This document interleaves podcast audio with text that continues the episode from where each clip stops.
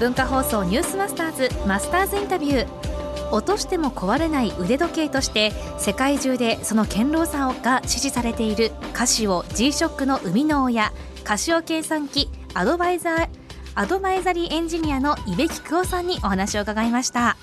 伊部さんは1976年上智大学理工学部を卒業しカシオ計算機に入社。設計部に所属しデジタル時計の構造開発を担当。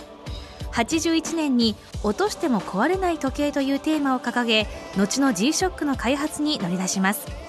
初日の今日はそのきっかけについて伺いました。私が初めて時計を手にしたのがですね高校の入学祝いで父親から時計を買ってもらいましてそれをずっと大事に会社でもそれしてたんですけど、まあ、ずっと長くしてたからだと思うんですけど反対側から歩いてきた人とぶつかってしまって時計が床に落ちたんですね。で時計が落とすと壊れるっていうことがずっと常識だと思ってました。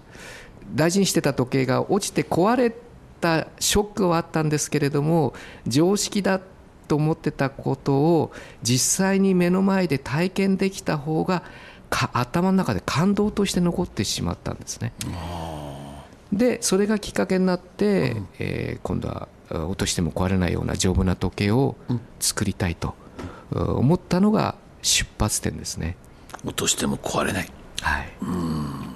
まず最初にやったことは多分まあどこの会社もそうだと思いますけど企画書っていうのがあったんですけど、はい、落としても壊れない丈夫な時計っていうたった一行の企画書。企画書を実は、えー、本来だったら構造案とか実験スケジュール案を書かなければいけないんですけれども何もないですね、えー、気持ち感動をそのまま一文にしたっていう内容になってます、ね、だけど受け取った上の上司の人は何ておっしゃいました？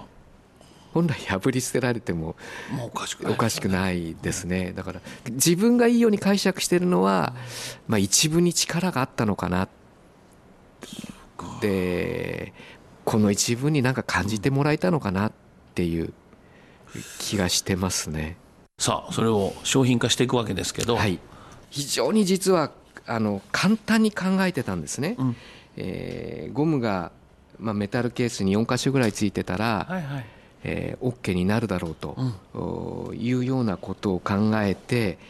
実際にまあ、落とすことをしたんですけれども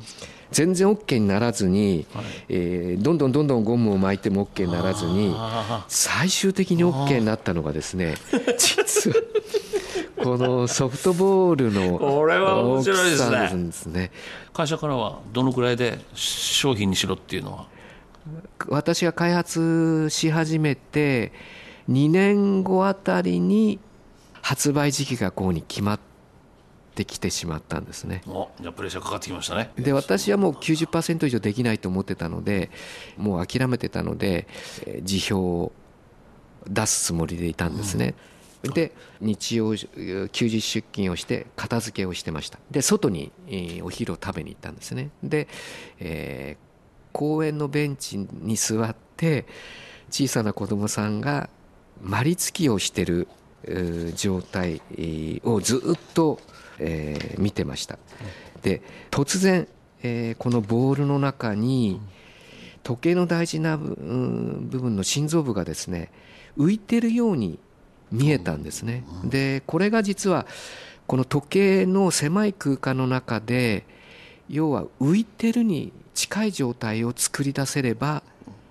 これはうまくいくと。でそれが確信に変わって最後の実験をやろうと。絶対これはうまくいく。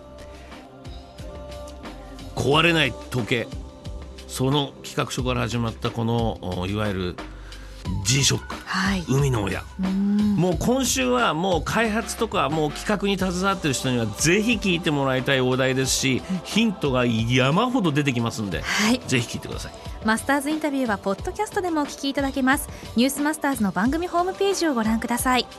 明日は G ショックが誕生した1983年発売当時のお話を伺います。文化放送ニュースマスターズマスターズインタビューでした